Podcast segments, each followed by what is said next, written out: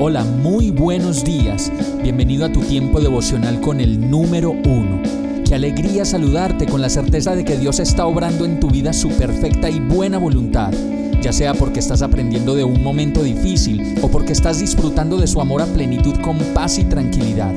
Llegó la hora de tomar tu Biblia, pues de seguro Dios te va a hablar, te va a reconfortar y lo mejor de todo, te va a dar las respuestas que estabas buscando. ¿Qué esperas? Vamos, súbete de una vez en este pequeño pero eterno vuelo devocional con destino al cielo.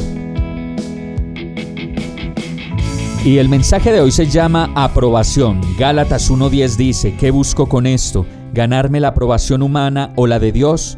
¿Piensan que procuro agradar a los demás? Si yo buscara agradar a otros, dice Pablo, no sería siervo de Cristo.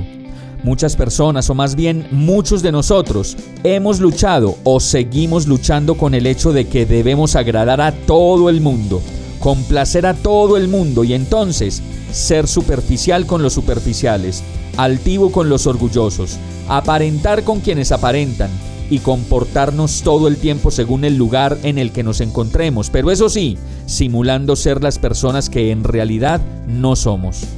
Todo esto se llama vivir de apariencias, buscar la aprobación de los demás a como dé lugar, y desafortunadamente la vida con Dios no tiene nada que ver con eso, pues Dios solo busca que seamos cada día más auténticos, más nosotros mismos, frágiles, vulnerables y capaces de reconocer lo que somos y nuestras debilidades pues como lo dice su palabra, el poder de Dios se perfecciona en nuestra debilidad. Por eso nos podemos detener hoy en las preguntas del verso de Gálatas y sobre lo que estamos viviendo y preguntarnos, ¿qué busco con esto? ¿Ganarme la aprobación humana o la de Dios? Y solamente Dios nos entregará de manera inmediata la respuesta que estamos buscando. Asimismo, nos podemos preguntar, ¿será que procuro agradar a los demás? Y el verso cierra de una manera muy clara estos dos interrogantes, diciendo, como lo dice Pablo, si yo buscara agradar a otros, no sería siervo de Cristo. Y es por esta razón que nuestra vida no depende de agradar a los demás o de ganarnos el favor y la aprobación de todo el mundo, sino de Dios, pues Él es el único que nos mira verdaderamente como somos y nunca dudará de amarnos en la versión que tenemos y que ahí, en medio del cuando nadie nos ve, sigue siendo fiel y simplemente nos ama. Vamos a orar. Amado Dios, te necesito. Ven a mi vida y ayúdame a ser la persona real, auténtica y tal cual tú creaste. Saca de mí toda apariencia, toda simulación de lo que no soy y haz de mí el hombre que tú quieres que yo sea. En el nombre de Jesús te lo pido, agradecido, confiado y con fe. Amén.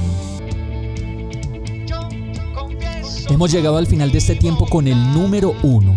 No te detengas, sigue meditando durante todo tu día en Dios, descansa en Él, suelta los remos y déjate llevar por el viento suave y apacible de su Santo Espíritu. Solo compártelo con quien lo necesite y ames.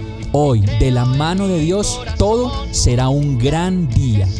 Para más información visita nuestra página www.iglesiabierta.com o llámanos al 313-334-0116. Oramos y rogamos para que cada día te enamores más de Dios y para que no pares de pasar todo tu tiempo con el número uno